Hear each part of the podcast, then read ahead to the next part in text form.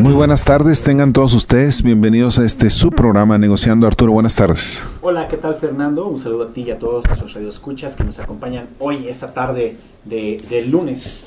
Eh, 9 de abril. Sí, 9 de, de abril. Este, eh, tengo, creo que hay unos problemas con el micrófono. Eh, ok. Ok, vamos a resolver. Riqueza personal. No es lo que tienes en tu bolsillo, sino lo que tienes en tu interior. Sí.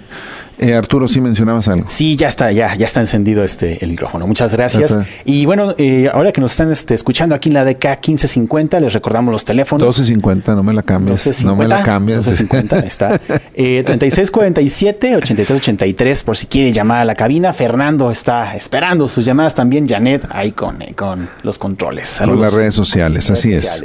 Muy bien, pues gracias por estar aquí con nosotros. El tema de hoy, Arturo, un tema interesantísimo. Riqueza personal no es lo que tienes en tu bolsillo, sino lo que tienes en tu interior. Hay una palabra, Arturo, que está relacionado con esto y tiene que ver con el equilibrio. Mm. El famoso refrán, ni tanto que queme al santo, ni tanto que no lo alumbre. La palabra equilibrio, ¿verdad? No es otra cosa más que un estado en el cual todo es perfecto, no se cae ni de un lado ni de otro. No tenemos excesos pero no tenemos también faltantes. Ni le sobra ni le falta, sino tiene una proporción justa que se llama. Juan Sebastián Celis nos habla de que realmente ser rico es más que tener dinero. Así es. ¿Qué nos decía Aristóteles en este caso? Fíjate, autor de Ética a Nicomaco, decía, eh, a final de cuentas, una de las virtudes, la virtud es un término medio entre dos extremos. Mi padre, que en paz descanse, fue una de sus máximas que siempre utilizó con nosotros, con mis hermanos y conmigo. Es los extremos son los que muchas veces dañan. Y te voy a poner un caso. Eh, a la edad de, digamos, 15, 16, 17, 18, 19, 20 años, yo no tomaba una gota ni siquiera de cerveza. Eh, mi padre se molestaba bastante. Me decía, ¿cómo es posible que y la razón por la que él se molestó, yo no entendía, le decía, pues no, no, no quiero tomar. Me dice, necesitas aprender a tomar. No que el vino te tome. Si no estoy diciendo que te emborraches ni nada, sino simplemente que sepas aceptar un trago cuando alguien te lo ofrece. Y nunca se me olvidó eso. Y no estoy hablando en el término, eh, hay religiones que lo prohíben o por cuestiones personales yo puedo no tomar, etcétera. Pero sí hay situaciones en las cuales es importante aceptar un trago a alguna persona y el diálogo que se puede generar. Cuando te vas a un extremo de muchísimas cosas, algo no está bien, ¿verdad? Cuando hablamos del tema de hoy, cuando hablamos de riqueza personal, el dinero es importante, los materiales son importantes, sí. pero se ha demostrado y hay muchas investigaciones que dicen que lo material no es lo que te trae la felicidad son las experiencias, son muchas otras cosas más y es de lo que vamos a hablar hoy, Arturo. Fíjate, Jonathan Swift, el autor de Los viajes de Gulliver, decía que una persona sabia tiene el dinero en la mente pero no en el corazón. Ahí está, es ese, ese pensamiento, ¿no? Nos podemos preocupar por el dinero, pero no quiere decir que el dinero sea lo que mande nuestra vida, ni tampoco nuestras emociones y acciones. Mateo dice, ¿de qué le sirve al mundo ganar, de qué le sirve al hombre ganar el mundo entero? Mm si se pierde a sí mismo. Y está relacionado con eso. Puedo buscar riquezas, puedo buscar materiales, pero me puedo perder a mí mismo, puedo perder realmente lo que me puede llegar a dar la felicidad. La familia, los amigos. Eh, a final de cuentas, el propio Aristóteles decía lo siguiente, ¿verdad? La virtud del equilibrio es muy difícil, porque a final de cuentas es sinónimo de perfección. Buscar un equilibrio es tratar de ser perfecto, que nada le falte, que nada le sobre es tratar de dar en el blanco. Es muy fácil fallar, dar en el blanco es difícil. Así es. Y lo que se trata es acercarnos a ese blanco lo más que podamos ver, a ese target, a esa meta, lo más que podamos. Cuando hablamos de la riqueza que podemos tener, hay diferentes fuentes de riqueza personal. Y es importante entender esas fuentes de riqueza personal. Una de ellas, eh, Francisco Alcaide Hernández nos menciona algunas de ellas. Una de ellas, eh, la principal, yo diría, es la riqueza física, la riqueza de la salud. Y es algo que necesitamos cuidar. Si yo no estoy bien, si mi salud no está bien, no puedo contribuir a que los demás estén bien. Entonces la, la- la- la riqueza física es algo importantísimo. ¿verdad? Lo demás no quiere decir que no es importante, pero yo necesito estar bien para poder hacer el bien, para poder contribuir, para poder que las demás riquezas se den también. Sí, así es. La salud es uno de los temas que más te quitan a veces, este, bueno, digamos, el sueño a las personas. El no cuidar nuestra salud a, a largo y corto plazo causa más problemas de los que eh, podemos llegar a creer. Y tú lo sabes. Una persona enferma con ciertas cosas que, que, digamos, no se cuidó y con ciertas este, enfermedades eh, puede gastar millones de pesos y millones de lágrimas y millones de, digamos, de tiempo, millones de, millones de horas preocupándose por vivir o por haber tenido la oportunidad de vivir más tiempo. Y aquí Arturo, a mí me- a veces eh, est- mis hermanos y algunos amigos me cuestionan, donde dice, das algunos ejemplos y algunas veces me tengo que morder la lengua, ¿verdad? Este, hay tres factores importantísimos relacionados con la riqueza física. Sí. Y es lo que comes, lo que duermes y el ejercicio que haces. ¿verdad? Que a final de cuentas son los nutrientes de tu cuerpo, Mm. que es una parte para mantenerte físico. Realmente, si no comes bien, ¿verdad? Y andas falta de nutrientes, si no duermes bien, si no descansas lo suficiente, si no te oxigenas, si no te renuevas físicamente, este, al final de cuentas no puedes rendir lo suficiente para poder contribuir y dar el máximo potencial que tú puedes tener como persona. Así es, y la, lo que principalmente es el sueño, deja el, ejercicio, digamos, la nutrición es muy importante, pero el sueño. Hay gente que dice, no, es que no, no debo dormir, tengo que trabajar mucho. En Japón ya hay una enfermedad, de hecho, y tiene un nombre, no, lo- no lo cheque, disculpe usted, pero eh, hay una enfermedad en donde las personas están trabajando demasiado y durmiendo muy poco. Y está causando estrés, está causando una depresión muy alta. Y estos niveles de trabajar demasiado, dormir poco y cuidarse poco, causan y afectan la vida. Y usted lo sabe. Jim Ron nos dice lo siguiente. Dime. ¿Quieres ganar una fortuna? Aprende a trabajar más duro en ti que en tu empleo. Así es. Trabaja más en tu persona que en tu empleo. El empleo es importante, definitivamente, pero si trabajas en tu persona, te va a generar riqueza. Y por riqueza no nada más los bienes materiales, Y sino mucho más allá. Y lo hemos comentado aquí, o sea, la chamba va a durar un tiempo. Tu vida va a durar un- también un tiempo muy limitado. Tu trabajo va a durar quizá menos de ese tiempo de tu vida. Y cuando se acabe ese trabajo, ¿qué va a seguir de ti? ¿Aprendiste algo nuevo? ¿Sabes hacer algo nuevo? ¿Comprendiste algo nuevo? ¿Estás haciendo lo que quieres de verdad? ¿O solo trabajas por trabajar? Hay otra riqueza muy interesante, Arturo, que es la riqueza profesional. Ándale. Los seres humanos somos seres gregarios, pero somos seres de retos. Para el ser humano el reto es importantísimo. Por lo tanto, el desarrollo de una profesión exitosa es mucho, mucho, muy importante. Así es. Hay estudios que demuestran, ¿verdad? La psicología de la felicidad está relacionada con el trabajo. Que hay muchos momentos muy importantes que así como podemos desarrollar en un viaje, también en el trabajo desarrollo momentos de felicidad. De hecho, se desarrollan mucho más momentos de felicidad cuando estoy trabajando que cuando estoy en un ocio, cuando hablamos de un ocio que no tiene un propósito. Ah, no quiere decir que estoy en un entretenimiento que estoy disfrutando, sino un ocio por tenerlo porque no tengo ni siquiera un sentido de vida muchísimas veces. Así es. En el trabajo puedo tener mucho ma- mayores momentos de felicidad.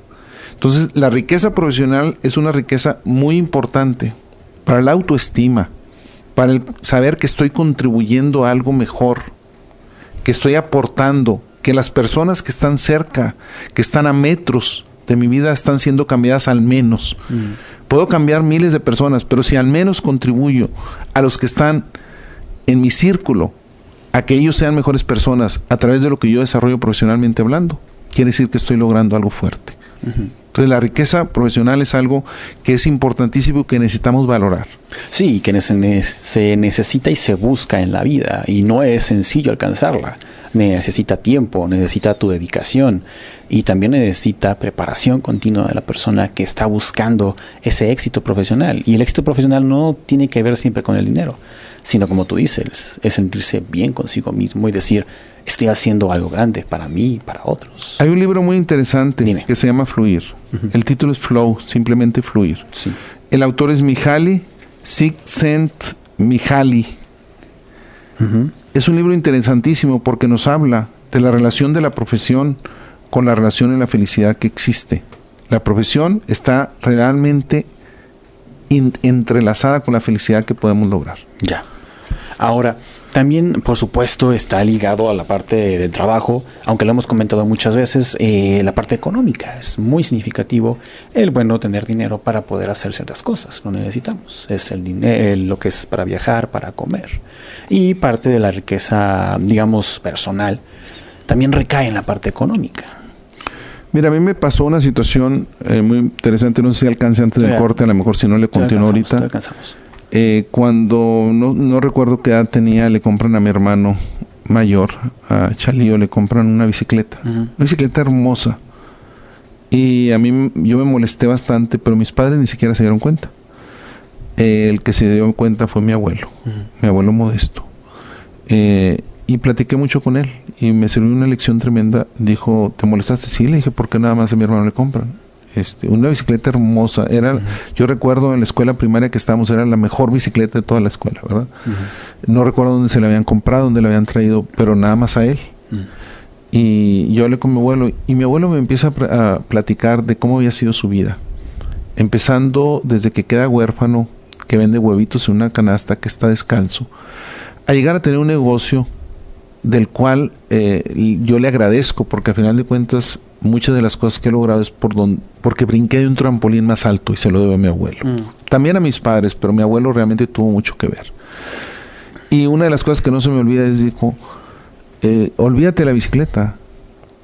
O sea, está bien, entiendo cuál es a tu edad, es normal. Pero dice, son muchas más importantes otras cosas. Y me estuvo platicando su vida y al, y al platicarme su vida me hizo ver eh, que lo afortunado que eres muchas veces en dónde estás y en dónde empiezas y de qué trampolín puedes saltar, cuando otros empiezan mucho más abajo. Así es. Y pueden llegar alguna vez mucho más arriba que uno, empezando incluso, algo que muchas veces ni siquiera esperas poder lograr.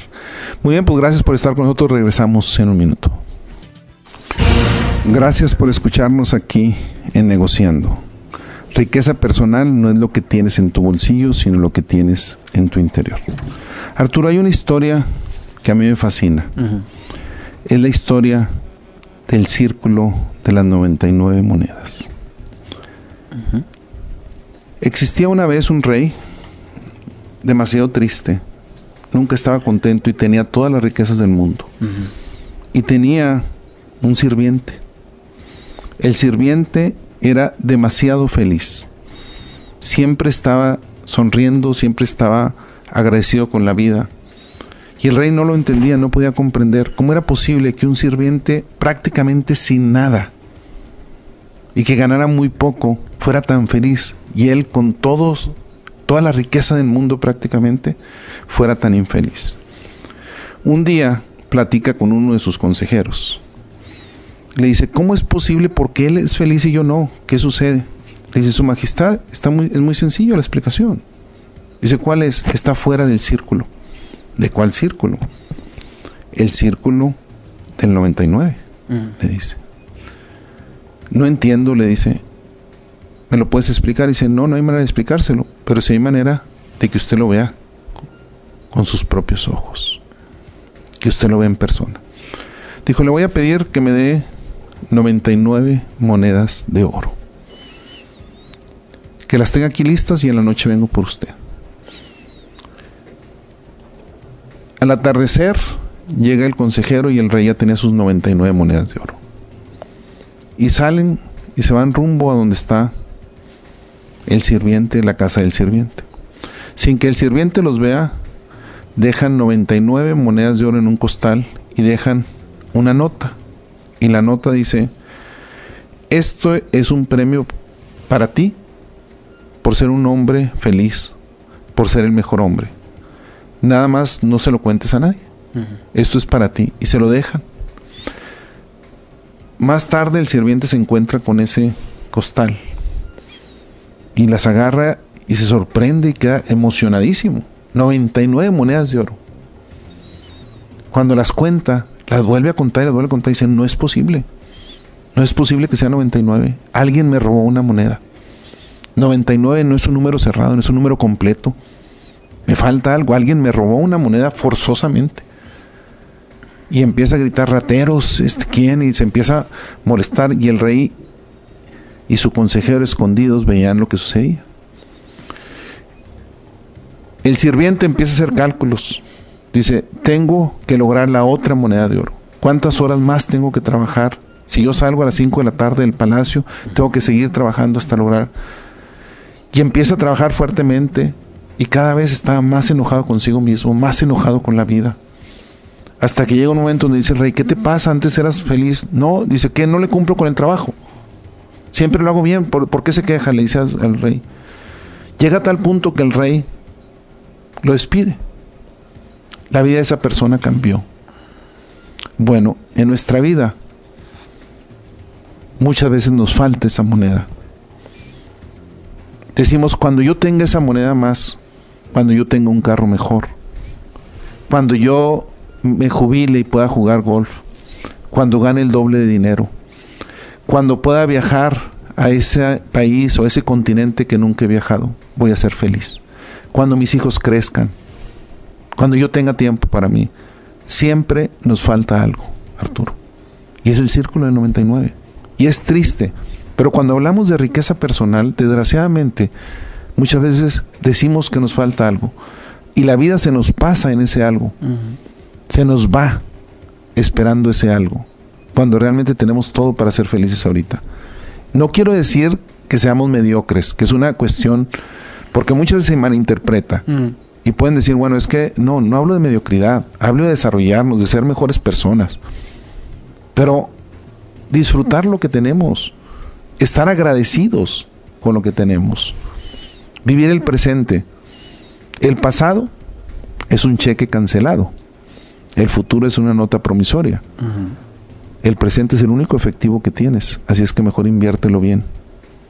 Gástalo de la mejor manera, porque es lo único que tenemos, al final de cuentas. Y una de esas maneras de poder gastarlo, hacerlo efectivo, es buscando buenas relaciones con las personas, que es algo muy importante. La riqueza eh, la riqueza, tipo de riqueza, eh, que es el generar amigos verdaderos, el generar restelazos con las personas, ayuda a que uno pueda conseguir, mm, se sienta mejor, además de que se sienta mejor este, en su salud, que pueda conseguir mejores oportunidades para trabajar, para conocer otros países. Hay gente que se va de viaje y conoce a alguien de otro país y ya tiene una casa donde puede vivir. Bueno, Arturo, hay algo bien interesante. Tú estás hablando de la riqueza social. Así es. Las relaciones nos definen como personas. Así es.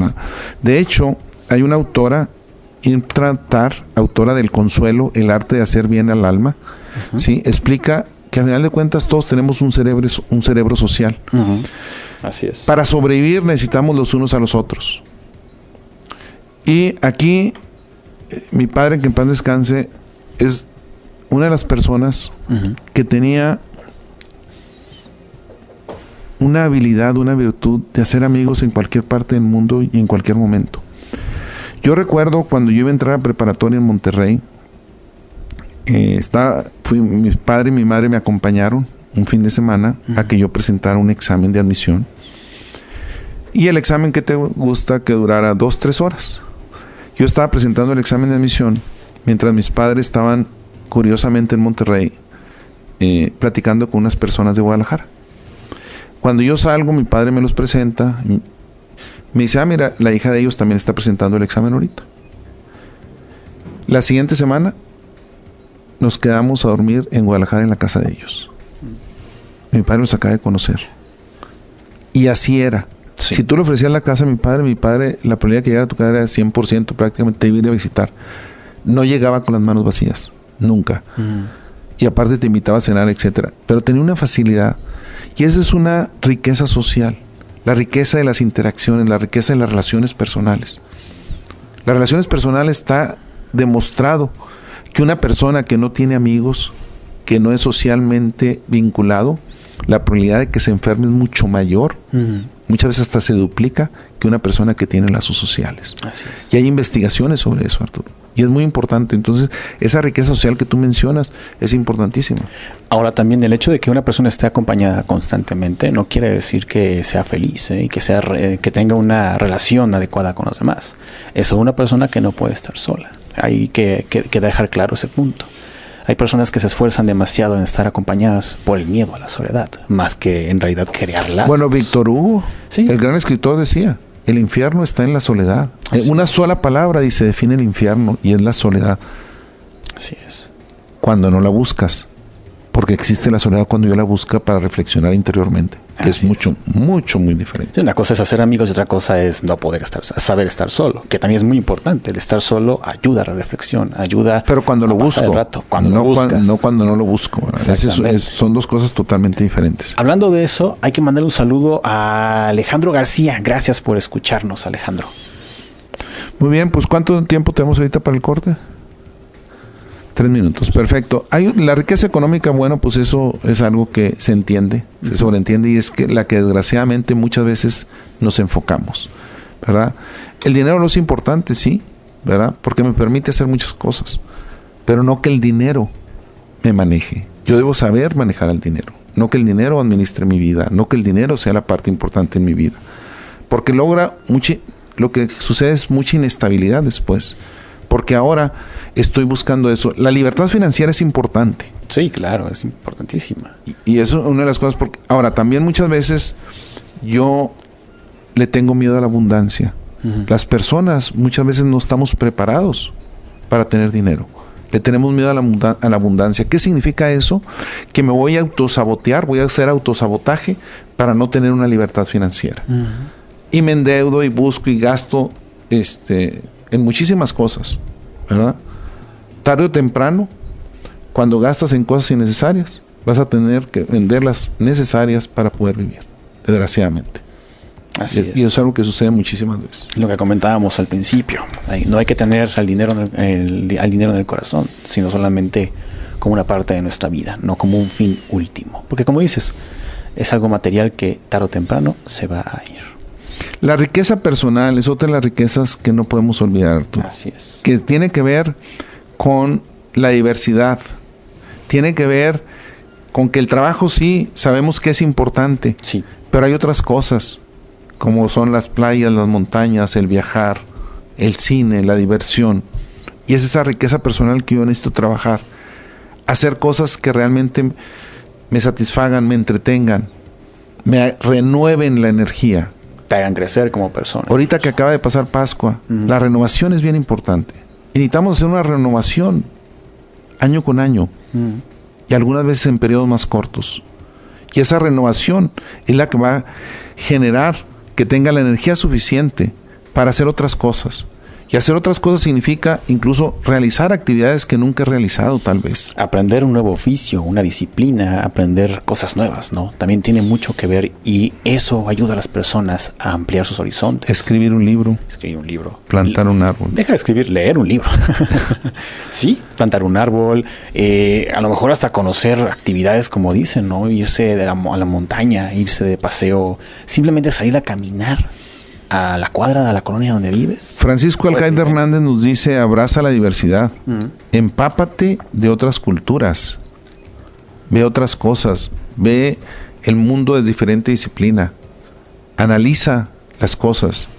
En otras palabras, reflexiona, observa, no nada más pases por ahí.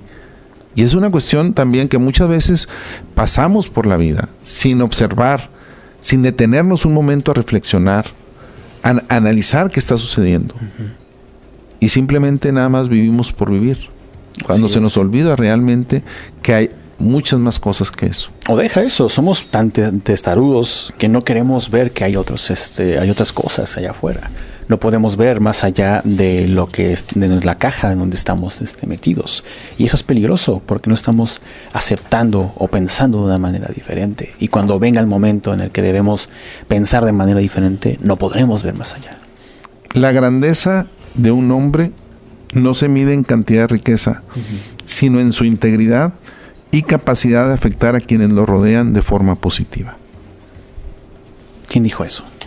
No tengo el autor, viene como autor anónimo. Anda, Excelente, suena muy interesante. Fíjate que Henry David Thoreau, que era un, un luchador de, por los derechos humanos y filósofo, decía que la riqueza es la capacidad de experimentar plenamente la vida. Ahí está, la diversidad. El poder apreciar la diversidad es también apreciar la vida. No, definitivamente. Y eh, desgraciadamente muchas veces no enseñamos, yo digo no enseñamos a nuestros hijos a apreciar esa diversidad, porque estamos enfocados en nuestros patrones, en nuestros estereotipos, y pensamos que es lo correcto. Sí, definitivamente los miedos están atrás de todo eso. Entonces, eh, todo lo que no sea como yo lo percibo, como yo lo creo. Lo diferente. Sí, lo diferente es malo. Muchísimas veces. Y hacemos un error tremendo. Cuando lo que debemos hacer es apreciar. No quiere decir que estemos de acuerdo con todo. Para eso tenemos un libre albedrío para definir qué es lo que yo quiero. Muy bien, pues vamos a una pausa y regresamos. Pues gracias por continuar aquí con nosotros en negociando. El tema de hoy, riqueza personal, no es lo que tienes en tu bolsillo, sino lo que tienes en tu interior. Arturo, hay otra historia que a mí siempre me ha gustado relacionado con la riqueza y la pobreza. Un padre de familia, de familia toma a su hijo y lo lleva durante un fin de semana al campo para que valorara la situación económica, la posición económica en la que se encontraba. Y se quedan el fin de semana con una familia de campesinos. Ya después de que se despiden de ellos, se sube, ya van de camino a casa. Y le dice, el padre le pregunta, eh, ¿qué te pareció esta experiencia? Le dice, no, pues estuvo bien. Si te diste cuenta de qué pobre puede llegar a ser la gente. Mm. Y le dice, sí, papá, sí me di cuenta. ¿Y qué aprendiste? Dice muchísimas cosas. Aprendí que nosotros tenemos un perro, ellos tienen más de cinco. Que nosotros tenemos una alberca, una piscina con agua estancada. Y que ellos tienen un río sin fin. Aprendí que nosotros tenemos lámparas importadas, pero ellos, tienen la luna y las estrellas que los alumbran en la noche aprendí muchísimas cosas, que lo que nosotros comemos lo tenemos que comprar, que lo que ellos comen lo siembran y lo disfrutan, que nosotros tenemos estufas eléctricas, pero que ellos tienen sus estufas de leña que le dan un sabor inigualable. En otras palabras, Padre, aprendí lo pobre que somos nosotros. Y esa historia siempre me ha gustado, porque cuando hablamos de riqueza, es hasta cierto punto una connotación que depende de cada quien. Yo siempre he utilizado un término, Arturo. La vida tiene sacrificios y beneficios. Cuando hablamos de valor, yo valor lo defino como una relación entre sacrificios y beneficios. Si yo comparo un carro último modelo, un carro el más fino que te puedas imaginar, un Rolls Royce, este, un carro grande de lujo, etcétera ese carro tiene sacrificios y tiene beneficios. Beneficios, el estatus, definitivamente. Otro beneficio, la seguridad tal vez está grande, me protege de un accidente, etcétera. ¿Cuáles son los sacrificios? Pues el costo me cuesta bastante dinero, difícil de estacionar, etcétera. El miedo que te lo roben, etcétera.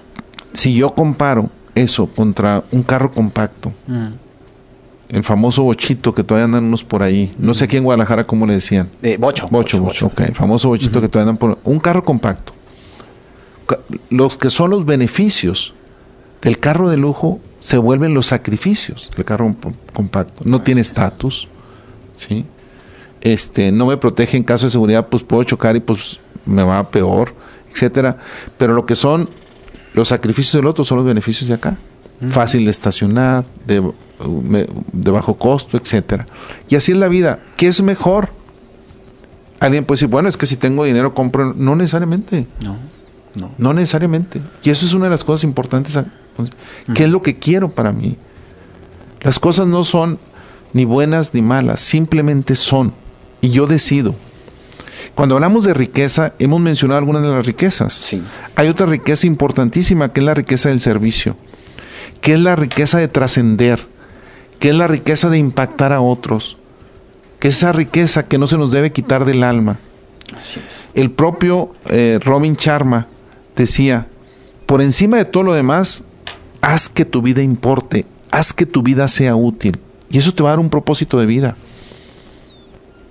No hay manera que caigas en depresión si tú tienes una riqueza de servicio, si quieres trascender, si quieres enseñar a otros. Entonces la riqueza de servicio es una riqueza eh, que la debemos considerar y que debemos trabajar en ella. Y también hay que recordar que al hacer una buena acción, altruista si quieres, también estamos ayudando un poco a cambiar la situación actual en la que vivimos. Nos quejamos acerca de la mala educación. Bueno, tal vez tú eres muy bueno educando o ayudando a educar a otros. O puedes dar un poco de tu dinero para que otros sean educados y así cambiar ciertos problemas que estamos este, viviendo. Y eso también ayuda y da riqueza personal a las personas, a los individuos. El Centro de Investigación Dime. de la Universidad de Michigan, Sí. con un líder académico, James House, demuestra lo siguiente, que si realmente nos involucramos en una causa que cambie la vida de las personas, en una causa de servicio, nuestras expectativas de vida van a aumentar, nuestra calidad de vida va a aumentar y que vamos a ser más felices. Y está demostrado por investigaciones. Así es. La riqueza espiritual, Arturo. Es uno de los, yo creo, de los temas que hay que cuidar en nuestra época. Tenemos muchos, digamos, hay mucha tecnología, hay muchas cosas que están cambiando, pero la parte espiritual es un elemento muy humano que nos ha acompañado y que tal vez estamos dejando a un lado. Por, bueno, el amor al dinero, la necesidad de la tecnología, lo que tú quieras. Pero estamos abandonándolo. Y el cuerpo, nuestra mente, eh, no sé qué parte, qué parte es esta, pero la parte espiritual es necesaria en el ser humano, la pide. Es como eso que llaman el vacío de Dios, el vacío de los sentimientos muy profundo. Y Quiero mandar un gran saludo, perdón Arturo, Sí, este, antes que se me pase a Ramón Martínez, a Salvador Portales, a Silvia Rentería, que nos han estado enviando algunos comentarios Gracias. sobre el tema de hoy. La riqueza espiritual, el éxito exterior sin éxito interior, ¿qué es lo que logramos? Simplemente un vacío espiritual, Así es. un vacío en nuestra persona. La riqueza familiar. Mm. Fíjate, ahorita curiosamente, este, acabo de poner, eh, nos tomaron unas fotos, un gran saludo y besos a... En este caso, Lorena Carrillo nos tomó unas fotos interesantísimas Ah, a mis hijos y a mí. Ah, Y he recibido muchísimas eh, comentarios. Y ahorita que me acaba de llegar un comentario, un gran saludo a César Solís, donde dice una gran foto, una foto que refleja mucho la relación con mis hijos. Y esa es la riqueza familiar. O sea, la riqueza familiar es una riqueza que no podemos olvidarnos. Es una riqueza que depende de muchas otras cosas. Entonces, por, eh, por eso es importante eh, desarrollarla, por eso es importante considerarla. Sí, es parte de la riqueza de las relaciones personales que tenemos. Sí, hemos visto muchas veces tal vez eh, cuando una persona tiene problemas familiares, se nota en su vida exterior, se nota en su trabajo, se nota en todo lo demás. Bueno, es que la hace, familia ¿no? es el fundamento. Núcleo. Y es, eh, a final de cuentas, de toda sociedad. Sí. Entonces, entre esas riquezas hemos mencionado ahorita, y quiero volver a recalcarles rápidamente, la riqueza física, la riqueza profesional, la riqueza económica, la riqueza social, la riqueza personal, la riqueza del servicio, la riqueza espiritual y la riqueza familiar. Y como tú dirías, te dirías también, da un sentido a la vida. Y, la, y tener un sentido en la vida es enriquecedor. Ahora, ¿por qué es importante cultivar nuestra riqueza interior? ¿Por qué es importante? Ese es, es un, este, Bueno, tú, tú vas a decirlo ahorita, pero yo te digo, pues quieres ser feliz, enriquecete persona, interiormente. No, no me refiero solamente a la parte económica, sino enriquecete como persona. Como dices, enriquecete en la familia, en lo social. ¿Quieres ser feliz? Adelante. Eso es lo que la belleza externa se acaba. Así es. La riqueza interior es duradera, Todo lo material. perdura. ¿Sí? Entonces, como dicen, con el transcurso del tiempo, los años se te van a ver en la piel, en todos lados de tu cuerpo. Pero si la riqueza interior la practicas día a día, esa va a crecer y se va a ver mejor y te va a hacer brillar a final de cuentas como persona. Así es. Entonces, la riqueza interior es duradera. Dura para siempre. Es una parte importante. Hay otra parte, ¿por qué cultivar nuestra riqueza interior? Esther del Pozo Merina nos habla de algunas razones. Una de ellas es no mires hacia el pasado. Deja atrás el pasado. Lo difícil no es tomar decisiones sino vivir con las consecuencias. Pero si ya tomé una decisión, ya la tomé, hay que vivir con esa decisión. Y no es voltear al pasado, si hubiera, si hubiera hecho esto o lo otro, no, eso no existe. Sino es en la situación que me encuentro ahorita, cuáles son las alternativas que tengo en caso de que cometí un error en el pasado. Así es. Y cómo disfrutar el momento y cómo dejar atrás ese pasado. Lógicamente el pasado es útil como una fuerza positiva en nuestra vida, ¿verdad? Si nos impulsa a ser mejores personas. Pero es que los recuerdos y el pasado no, no nos obsesionen, nos destruyan sobre todo. Exactamente. Muy bien, pues vamos a una pausa y regresamos, Arturo. Muy bien, continuamos con nuestro programa aquí negociando. Bueno, eh, nada más quiero saludar a mi hija Karina rápidamente. Karina me dice, te estoy escuchando. Muy bien, Karina, saludos, hermosa. Gracias. Razones para cultivar nuestra riqueza interior. Ya hablamos de dejar atrás el pasado, pero además hacemos un bien a las demás personas. Ya comentábamos esta parte del servicio, ¿no? El ayudar a los demás, el ser altruistas. Digo, desde dar cinco pesos hasta dar, no sé, una clase de ortografía a adultos mayores. Ahí estás ayudando a los demás. Tendremos una vida más plena. Sí, totalmente. Para nosotros mismos. O sea, yo mismo tendré una vida más plena si realmente cultivo mi riqueza interior. ¿Qué mejor que eso, Arturo? De hecho, ahora también no te sientes con eh, un camino definido. Bueno, trata de cultivar la riqueza interior y te vas a dar cuenta de un camino o vas a encontrar un camino. También ayuda mucho eso. Te da una dirección en la vida, un sentido. Hay una frase que se usa cuando alguien no sabe lo que quiere en la vida. Dice, no eres más que una hoja mm. en manos del viento. A donde sopla el viento, hacia allá vas. Te vas a ir. Bueno, cuando cultivas tu riqueza interior, eso no te sucede. Mm si no tienes un propósito de vida. La riqueza interior te ayuda a tener una dirección en tu vida, a tener objetivos, a tener metas, a buscar cosas que hacer, a darle sentido a las cosas. Y eso es importantísimo para toda persona.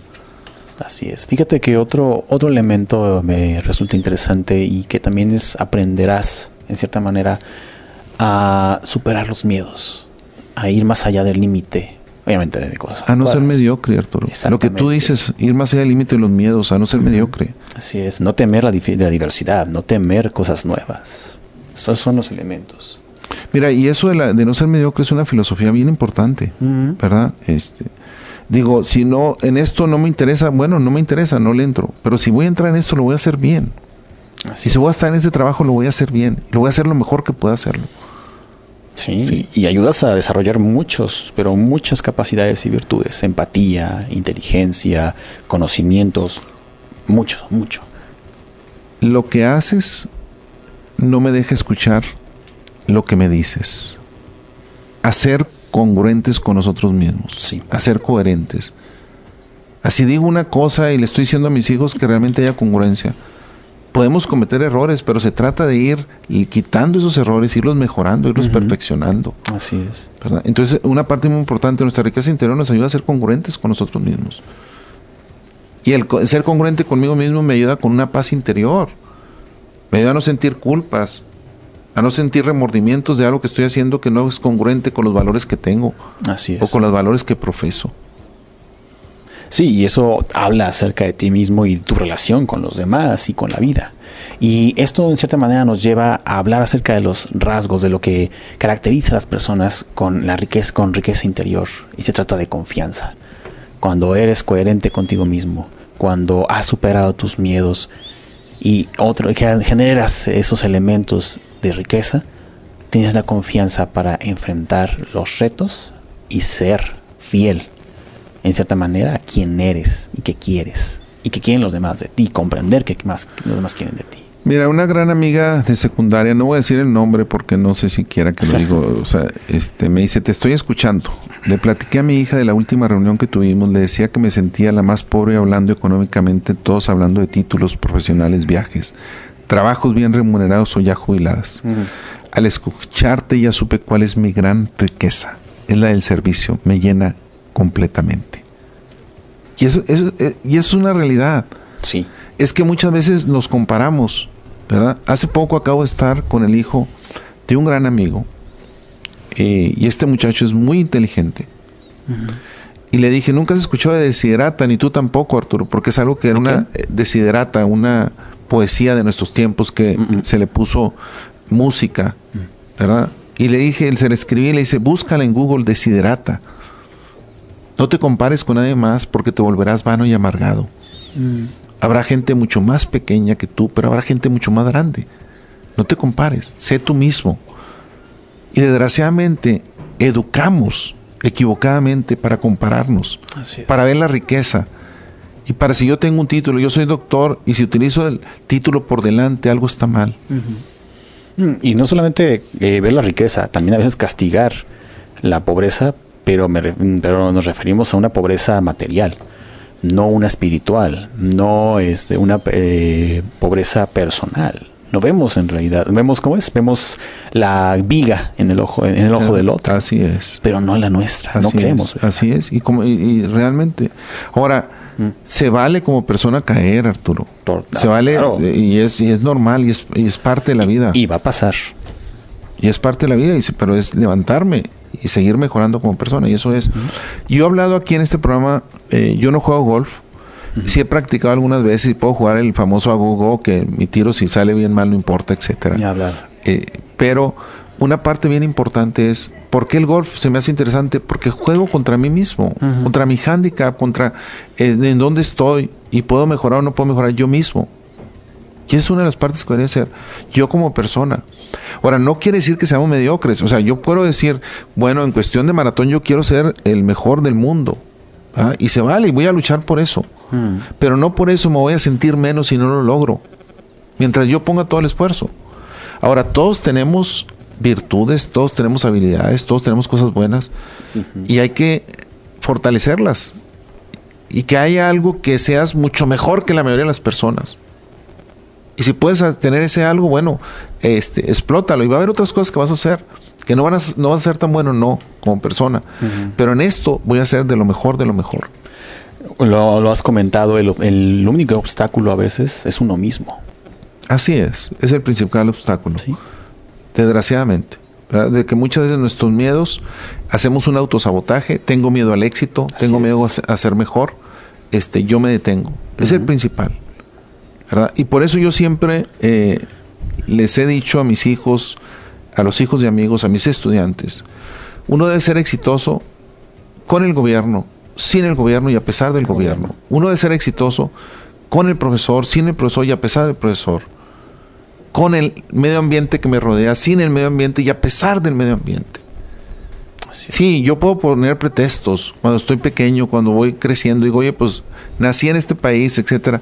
Pero en una, cuando llegas a cierta etapa, no le puedes echar la culpa a los demás. ¿De qué soy responsable y de qué me hago responsable? ¿De qué decisión estás? A final de cuentas, ¿Qué eso es. tomaste y qué no tomaste? Una persona con riqueza interior representa, se presenta con confianza. Yo creo que es lo principal. Sí, claro. O sea, se ve la confianza en la persona. Y, es, y, es- y eso es... Hay otra bien importante y yo creo que es uno de los factores que muchas veces no educamos, la resiliencia, Sí. que es si emocionalmente puedo salir de las crisis. Puede ser alguien el más inteligente analíticamente hablando, pero tiene una crisis. La pérdida de uno de los padres, la pérdida de un trabajo, un divorcio, alguna crisis fuerte, una cuestión financiera, y puede quedar hundido y no salir, porque no tiene resiliencia. Y la resiliencia también se enseña, se aprende, se trabaja en ella, para poder salir de las crisis, y eso es bien importante en la vida. Así es. Una baja autoestima también afecta muchísimo lo que es la riqueza interior. Porque, como decías, no conoces tus límites, todo el tiempo tienes miedo y no sabes cómo enfrentar los problemas emocionales. ¿Cuánto tiempo nos queda, Tocayo? Tres minutitos, minutos. Arturo. Hay una más que quiero mencionar, un rasgo de las personas, es la fidelidad, Sí. el ser fiel, antes que a nadie a mí mismo. Ser auténtico. antes que a nadie a mí mismo. Y es no aceptar algo que vaya en contra de mi dignidad. No aceptar algo que lastime a otros, que dañe. Fiel a mí mismo y después definitivamente fiel a los demás. Fiel a mi pareja, fiel a mis hijos, fiel a mis amigos, fiel a mi trabajo. Pero primero, fiel a mí mismo. ¿Qué nos puede decir en los dos minutitos que nos quedan, Arturo? Henry David Thoreau también decía que un hombre rico es en proporción a las cosas que puede desechar. Lo material es importante, pero no dice quién eres ni a dónde vas a ir en verdad. Arturo, para mí una parte importantísima es no debemos tenernos miedo, no debemos tener miedo a mostrarnos como somos. Así es. No es fácil, hay que trabajar duro para eso, pero tener el valor de mostrar nuestro verdadero yo, ¿verdad? Dejar que las personas entren en nuestras vidas. Lógicamente no cualquier persona. No. Pero dejar que entre en nuestras vidas y trabajar en esa fuerza interior, en esa paz interior que todos buscamos. Pues más que todo agradecerlos, invitarlos a continuar con nuestra programación aquí en la DK 1250. Que tengan ustedes muy buenas tardes.